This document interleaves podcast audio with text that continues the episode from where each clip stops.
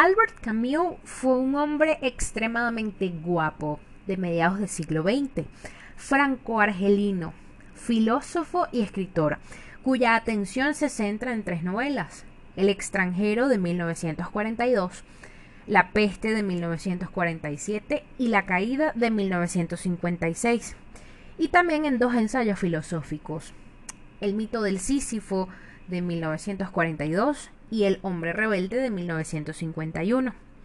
Camus ganó el Premio Nobel de Literatura en el 57 y murió asesinado a la edad de 46 años por su editor cuando su auto deportivo en el que viajaban se estrelló contra un árbol. No era tanto filósofo sino escritor, autor teatral y periodista. Nació y se educó en Argelia, pero en el 40 se marchó a París para participar con la resistencia. Entabló amistad con Jean-Paul Sartre, que se rompió más tarde por su distanciamiento del pensamiento marxista. Camus logró gran aclamación en su vida, pero la comunidad intelectual de París era profundamente sospechosa acerca de él. Nunca fue un sofisticado parisino. Era un obrero de clase media, un pienois, es decir, alguien nacido en Argelia pero de origen europeo, cuyo padre había muerto debido a las heridas de guerra cuando él era un infante y cuya madre era una señora de limpieza. No fue coincidencia que el filósofo favorito de Camus fuese Montaigne, otro gran realista francés y alguien a quien uno puede amar tanto por lo que escribió como por lo que fue. Alguien que uno hubiera querido como un amigo y como un sabio para toda la vida.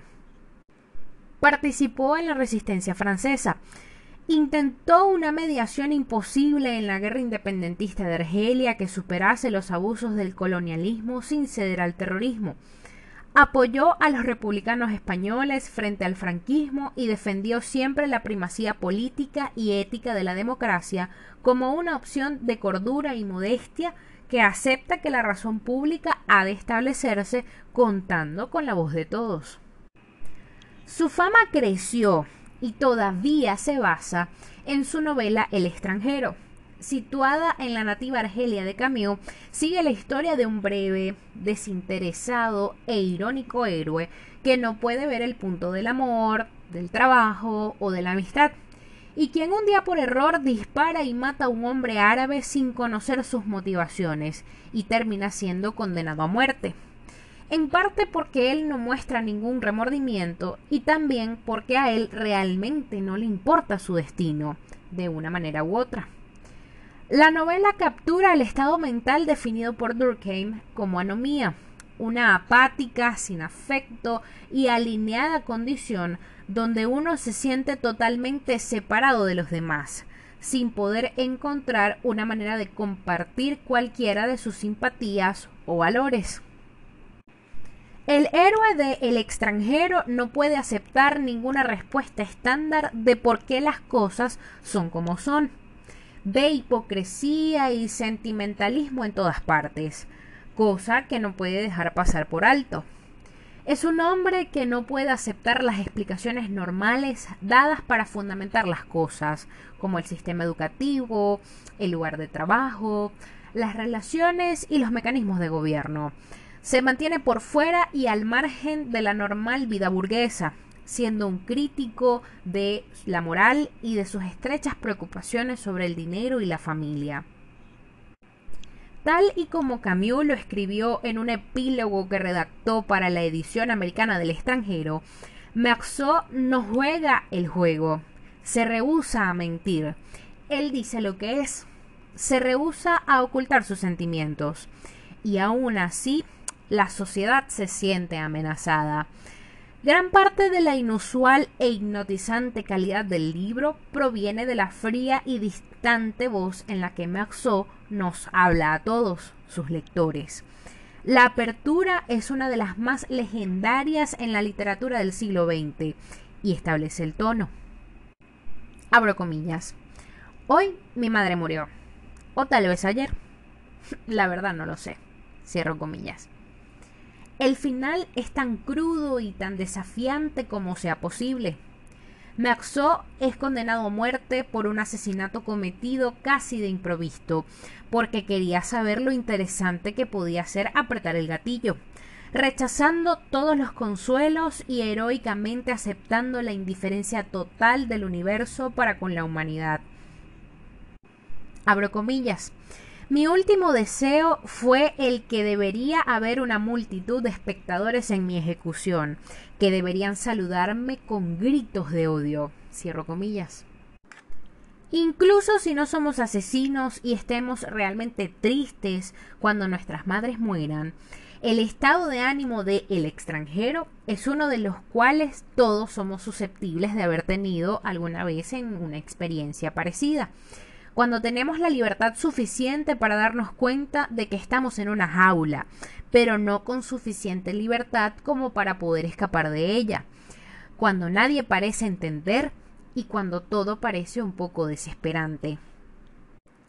Además de El extranjero, la fama de Camus descansa en un ensayo publicado en el mismo año que la novela, llamado El mito de Sísifo.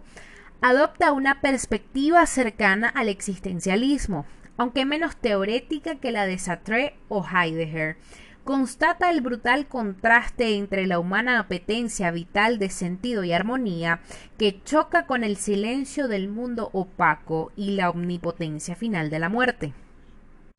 El resultado de esa colisión es el absurdo de la vida humana, que nada puede ocultar ni remediar. Ante la vida absurda cabe la aniquilación del suicidio, la entrega a la fe religiosa o el refugio en la racionalidad que estudia los detalles y renuncia a comprender el conjunto. Camus rechaza todas estas escapatorias. Para él, lo pertinente es aceptar la vida sin sentido y tratar de dárselo personalmente por medio de la aventura individual o la solidaridad con los otros. Esta obra también tiene un audaz principio, abro comillas. Tan solo hay un problema filosófico verdaderamente serio, y ese es el suicidio el juzgar si la vida vale o no vale la pena de ser vivida. Esa es la cuestión fundamental de la filosofía. Cierro comillas. La razón para esta rígida perspectiva es, ante los ojos de Camus, porque tan pronto iniciamos a pensar en serio, como los filósofos lo hacen, veremos que la vida no tiene sentido y por lo tanto vamos a estar obligados a preguntarnos si debemos o no terminar con todo aquello. Para darle sazón a esta extrema decisión y tesis, tenemos que situar a Camus en la historia del pensamiento. Su dramático anuncio en el cual debemos considerar matarnos a nosotros mismos debido a que la vida carece de sentido, tiene sus ideas en que la vida misma en realidad es rica en un significado dado por Dios, que sonríe algo distante para muchos de nosotros hoy en día. Y aún así tenemos que tomar en cuenta que durante los últimos dos mil años en el Occidente la sensación en que la vida era significativa fue un hecho dado y otorgado por una institución que se pone por encima de cualquier cosa, como la Iglesia Católica. Camus se encuentra en una larga línea de pensadores, desde Kierkegaard pasando por Nietzsche, desde Heidegger hasta Sartre los cuales lucharon contra la escalofriante realización en la cual, de hecho, no hay un sentido predestinado para la vida. Solamente somos materia biológica que gira sin sentido en una pequeña roca, en una esquina de un indiferente universo. No hemos sido colocados acá por una benevolente deidad y nos han pedido el trabajar hacia la salvación en la forma de los diez mandamientos no hay una hoja de ruta y ningún punto es más importante. Y es el tener conciencia de esto lo que está en el centro de muchas reportadas crisis por los pensadores que hoy se conocen bajo el nombre de existencialistas. Camus acepta que nuestras vidas son absurdas en el esquema mayor, pero a diferencia de algunos filósofos, él termina resistiéndose de la absoluta desesperanza o nihilismo, argumenta que tenemos que vivir con el conocimiento de que nuestros esfuerzos serán en gran parte inútiles, nuestras vidas serán olvidadas y que nuestra especie es irremediablemente corrupta y violenta y que aún así debemos soportarla no obstante. Somos como Sísifo. Según el mito griego, Sísifo es condenado en el Averno a tener que empujar cuesta arriba, hasta lo más alto del monte, una enorme roca solo para ver cómo finalmente rueda otra vez hacia abajo, solo para volver a empezar. De algún modo, los hombres nos empeñamos en tareas que finalmente acaban con la esterilidad de la muerte, pero que mientras duran nos hacen sentir la comunidad y fraternidad del destino que compartimos con nuestros semejantes.